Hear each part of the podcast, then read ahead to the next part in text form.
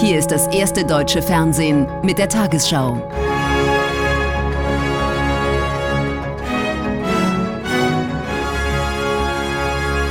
Heute im Studio Judith Rakers.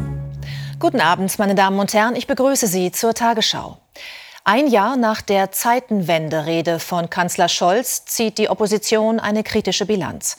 Inzwischen sei ein Jahr der Zeitenverschwendung vergangen, bemängelt die Union. Trotz des 100 Milliarden Euro Sondervermögens sei die Bundeswehr nach wie vor schlecht aufgestellt. Unzufriedenheit wird auch beim Koalitionspartner FDP laut. Erst jetzt werde festgestellt, dass die Zeitenwende auch in den Kasernen ankommen müsse. Regierungserklärung des Kanzlers vor genau einem Jahr im Bundestag. Drei Tage nach dem russischen Angriff auf die Ukraine beschreibt Scholz einen historischen Umbruch. Wir erleben eine Zeitenwende. Und das bedeutet, die Welt danach ist nicht mehr dieselbe wie die Welt davor. Die deutsche Politik vollzieht eine Kehrtwende. Waffenlieferungen in ein Kriegsgebiet etwa sind kein Tabu mehr. Der Kanzler gibt, wenn auch zögerlich, sogar Leopard-Kampfpanzer für die Ukraine frei. Mit Schulden für ein 100 Milliarden Sondervermögen soll die Bundeswehr fit gemacht werden. So ist etwa der Kauf von F-35 Kampfjets beschlossen. Doch zu langsam, zu wenig, meint die Union. Jetzt hat der Verteidigungsminister vor, in diesem Jahr bis zu 30 Milliarden auszugeben. Es ist sehr schleppend, es ist sehr zäh und der Hauptwettbewerber ist die Inflation und der Hauptgegner ist der russische Krieg gegen die Ukraine. Und da muss sich die Regierung besser aufstellen. Mehr Waffen für die Bundeswehr und die Ukraine. Für die Linkspartei ist das eine falsche Zeitenwende. Sie fordert diplomatische Initiativen. Wir lehnen die Lieferung von immer mehr und immer schwereren Waffen ab. Ähm, wir halten die immer weitere Aufrüstung für einen falschen Weg. Zeitenwende auch bei der Energie. Vom neuen Deutschlandtempo spricht der Kanzler. LNG-Terminals machen unabhängiger vom russischen Gas. Doch Entlastungspakete für die Energiekosten belasten die Staatskasse. Da streitet die Ampel jetzt über mehr Sozialausgaben wie die Kindergrundsicherung. Äußere Sicherheit, auch äußere Stärke gibt es nur mit innerem Zusammenhalt. Und innerem Zusammenhalt, den gibt es nur mit guter Sozialpolitik. Ich habe gelegentlich bei unseren Koalitionspartnern, das sage ich Ihnen hier ganz offen, bei unseren Koalitionspartnern den Eindruck, dass man vergessen hat, dass man in Deutschland erst, dass man erst erwirtschaften muss, bevor man überhaupt verteilen kann. Zeitenwende. Die FDP fordert sie auch in der Haushalts- und Finanzpolitik für Deutschland. Die Opposition spricht von einer Zeitlupenwende und die Ampel streitet ums Geld. Am Donnerstag gibt der Kanzler wieder eine Regierungserklärung zum Ukraine-Krieg ab. Erwartet wird von ihm eine Ansage zum weiteren Kurs der Koalition nach einem Jahr Zeitenwende. UN-Generalsekretär Guterres hat beklagt, dass sich die Menschenrechtslage weltweit verschlechtert. Zu Beginn der Sitzungsperiode des Menschenrechtsrats in Genf sagte er, nach großen Fortschritten im vergangenen Jahrhundert sei man beim Thema Menschenrechte jetzt der Rückwärtsgang eingelegt worden. Grund seien die globalen Krisen und Konflikte. Der Rat wird sich in den kommenden Wochen vor allem mit dem russischen Angriffskrieg befassen. Im 75. Jahr der Allgemeinen Erklärung der Menschenrechte würden diese vielfach missbraucht und misshandelt, erklärt UN-Generalsekretär Guterres heute in Genf. Die von ihm eröffnete Sitzungsperiode des Menschenrechtsrats wird nicht nur die längste, sondern angesichts der vielen Krisen vielleicht auch die wichtigste dieses Gremiums. Die russische Invasion der Ukraine hat die größten und massivsten Verletzungen der Menschenrechte in der heutigen Zeit verursacht. Sie hat massenhaften Tod, Zerstörung und Vertreibung ausgelöst. Im Menschenrechtssaal der Vereinten Nationen in Genf wird später auch die deutsche Außenministerin deutlich. Baerbock fordert, das Mandat für die seit einem Jahr bestehende Kommission zur Untersuchung von Kriegsverbrechen in der Ukraine zu verlängern. Und dann nennt sie die Beschränkung von Frauenrechten im Iran und in Afghanistan brutal und systematisch. Niemand sollte im 21. Jahrhundert Menschenrechte mit Füßen treten dürfen, ohne Konsequenzen tragen zu müssen. Denn es gilt, Frauenrechte sind nicht nur Menschenrechte, sie sind auch ein Indikator für die Gerechtigkeit in einer Gesellschaft. Auf der Agenda der 47 Mitgliedstaaten des Menschenrechtsrats stehen bis Anfang April zahlreiche Resolutionen. Zwar kann der UN-Menschenrechtsrat Resolutionen beschließen, aber Verstöße dagegen nicht ahnden. Dieser fehlende Sanktionsmechanismus wird immer wieder als größtes Manko dieses eigentlich wichtigen Gremiums gesehen. In Genf ging es heute auch um humanitäre Hilfe für den Jemen. Bei einer Geberkonferenz wurden mehr als 1,1 Milliarden Euro für 2023 zugesagt.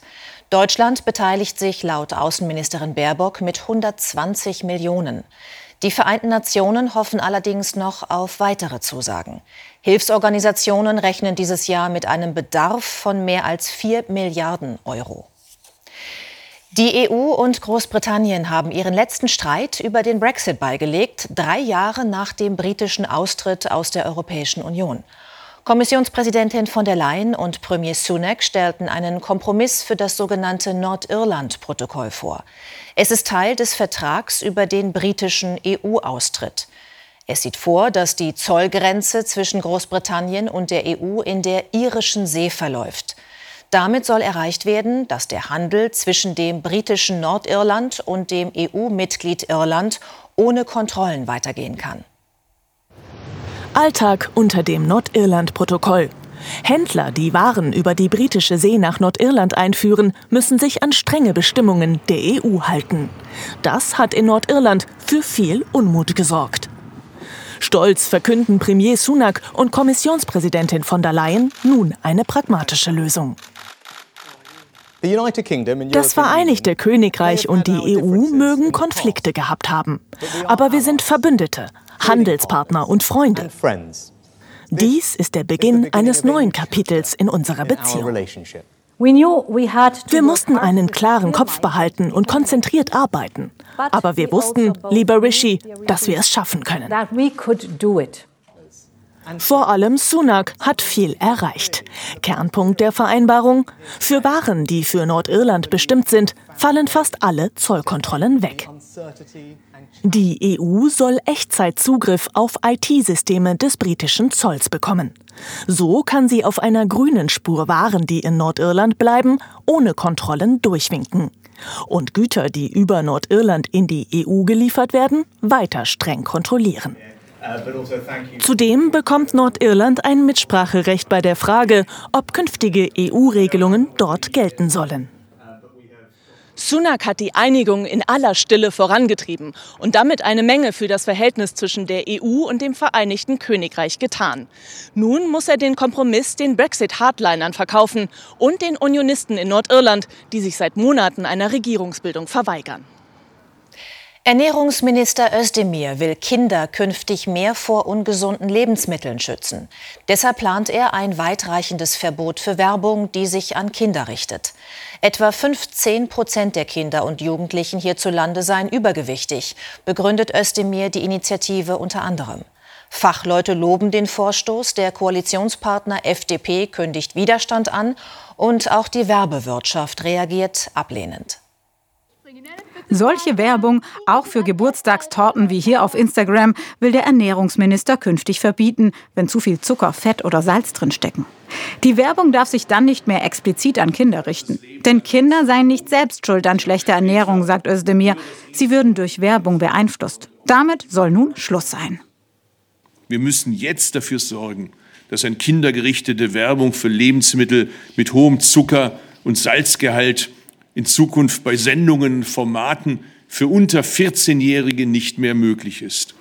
Um Kinder zu schützen, soll es generell zwischen 6 und 23 Uhr keine Werbung mehr für Ungesundes geben, im Fernsehen, Radio und im Netz. Für die Umsetzung sollen die Lebensmittelhersteller in die Pflicht genommen werden. Und auch im Umkreis von Schulen oder Kitas sollen Chips oder Schokolade nicht mehr beworben werden. Denn Expertinnen und Experten warnen, der Konsum kann vor allem in jungen Jahren schwerwiegende Folgen haben, nicht nur dicke Bäuche. Wir stehen in der gesellschaftlichen Verantwortung, in Deutschland Kinder gesund aufwachsen zu lassen. Deswegen sind die Pläne des Bundesernährungsministers Özdemir ein echter Meilenstein für den Kinderschutz, wenn sie auch wahr werden. Die freiwillige Selbstverpflichtung sei gescheitert. Darum das Verbot, sagt Özdemir. Der Koalitionspartner vom Vorhaben nicht begeistert. Erstrangig muss hier ganz klar die Elternverantwortung appelliert werden, aber auch die Bildung der Kinder, hier Gesundheitskompetenz zu vermitteln und auch entsprechende Werbungskompetenz auch mit den Jahren zu entwickeln. Vieles an der Initiative ist noch nicht ganz geklärt. Nur eines scheint sicher, es ist das nächste Streitthema in der Ampel. Die FDP hat bereits Widerstand angekündigt. Bundesernährungsminister Özdemir muss nun für sein Vorhaben in der Regierungskoalition werben. Mit neuerlichen Warnstreiks wollen die Gewerkschaften im Tarifstreit des öffentlichen Dienstes den Druck auf die Arbeitgeber erhöhen. Schwerpunkt heute war Nordrhein-Westfalen. Wie hier in Köln stand vielerorts der Nahverkehr still. Auch Kitas und Krankenhäuser waren betroffen. An den Airports Köln-Bonn und Düsseldorf fielen die meisten Flüge aus. Morgen soll auch in Niedersachsen, Baden-Württemberg, dem Saarland und Berlin gestreikt werden. Greenpeace-Aktivisten haben am Morgen das Dach der SPD-Zentrale in Berlin besetzt. Sie entrollten ein Banner mit der Aufschrift Fortschritt wagen, Bahn statt Beton. Die SPD beziehe beim umstrittenen Thema Autobahnausbau keine klare Position, so Greenpeace. Weitere Autobahnen heizten das Klima an, stattdessen sei eine gut ausgebaute Bahn nötig. In Dresden hat die Frühjahrsvollversammlung der Bischofskonferenz begonnen. Bei dem viertägigen Treffen geht es unter anderem um den angestoßenen Reformprozess in der katholischen Kirche in Deutschland, den synodalen Weg. Damit soll versucht werden, Vertrauen zurückzugewinnen, das auch durch die zahlreichen Missbrauchsskandale verloren ging. Am ersten Tag der Versammlung zeichnete sich wegen des synodalen Weges Streit ab. Sie demonstrieren nebeneinander und stehen doch für völlig unterschiedliche Richtungen in der katholischen Kirche. Eine konservative Initiative spricht sich zum Auftakt der Vollversammlung der Deutschen Bischofskonferenz in Dresden gegen Kirchenreformen aus. Mehrere andere Initiativen fordern hingegen Konsequenzen aus den Missbrauchsfällen, Zugang zu Kirchenämtern für Frauen und Segnungen für gleichgeschlechtliche Paare. Wir sagen, Gott liebt alle Menschen gleich. Das ist für uns was ganz Eindeutiges. Und das wollen, bringt die Kirche nicht zum Ausdruck mit denen. Also damit, dass es kein Frauenpriestertum gibt und die Segnung nicht akzeptiert wird. Die Deutsche Bischofskonferenz bekommt diese Botschaften mit auf den Weg in ihren Auftaktgottesdienst. Dabei ist die Runde der Bischöfe ähnlich zerrissen wie die der Demonstranten. In dem sogenannten synodalen Weg sollen eigentlich Missbrauchsfälle in der Kirche aufgearbeitet und Reformen angestoßen werden. Doch wie weit diese gehen sollen, darüber gibt es Streit zwischen konservativen und liberaleren Bischöfen. Hinzu kommt, dass der Botschafter des Vatikans in Deutschland heute noch einmal klargestellt hat, dass Rom den synodalen Weg komplett ablehnt. Der Vorsitzende Bischof Betzing ruft zu Beginn des Treffens zur Geschlossenheit und zur Veränderung auf. Wir müssen Zeichen setzen, dass wir uns verändern. Sonst glauben uns die Menschen nicht mehr und laufen reihenweise weg. Und es gibt Veränderungsmöglichkeiten und hohe Veränderungsbedarfe, nicht zuletzt um das Übel des Missbrauchs äh, wirklich einzudämmen. Worte, die den Kritikern in der Kirche Hoffnung machen, aber es bleibt offen, ob ihnen tatsächlich auch Taten folgen. Ex-Fußball-Bundestrainer Klinsmann übernimmt zum dritten Mal eine Nationalmannschaft. Er wechselt nach Südkorea. Klinsmann soll den zweimaligen Asienmeister zur Weltmeisterschaft 2026 führen, wie in Seoul bekannt wurde. Von 2004 bis 2006 war der Ex-Profi-Trainer der deutschen Nationalelf und von 2011 bis 2016 US-Coach. In einigen Teilen Deutschlands ist derzeit ein Phänomen zu erleben, für das viele sonst nach Schweden oder Norwegen reisen. Polarlichter erhellten gestern hier im Zeitraffer die Nacht über Brandenburg. Und auch in Sachsen-Anhalt war das Naturschauspiel zu sehen, verursacht von starken Sonnenstürmen. Mit etwas Glück können Polarlichter auch noch diese Nacht beobachtet werden, vor allem in dunkleren Gebieten. Und nun die Wettervorhersage für morgen Dienstag, den 28. Februar. Ein kräftiges Hoch bringt uns vielerorts Sonnenschein, aber auch weiterhin polare Kaltluft. Im äußersten Norden sowie im Osten und Süden gibt's heute Nacht zum Teil dichtere Wolken und mancherorts auch ein paar Flocken, sonst ist es überwiegend klar oder nur locker bewölkt. Die Wolken in Küstennähe und auch die im Osten und Süden können sich morgen noch teilweise halten, aber es bleibt meist trocken. Im übrigen Land scheint dagegen häufig die Sonne. An der Nordsee heute Nacht knapp über 0 Grad, sonst leichter bis mäßiger, im südöstlichen Bergland strenger Frost. Dort auch am Tag Minusgrade, während sich die Temperatur in Nordfriesland langsam der 10-Grad-Marke nähert. Auch am Mittwoch meist sonnig, im Norden sowie im äußersten Süden zum Teil dichte Wolken oder neblig trüb, aber trocken. Ähnlich auch am Donnerstag im Norden allerdings trüber. Am Freitag fällt vor allem im Osten etwas Regen, im Bergland auch Schnee. In den Tagesthemen um 22.15 Uhr fragt Ingo Zamperoni CDU-Chef Merz, ob aus seiner Sicht die Zeitenwende gelingt. Und wir blicken nach Frankreich, wo früh im Jahr schon dramatische Dürre herrscht. Ich wünsche Ihnen einen schönen Abend.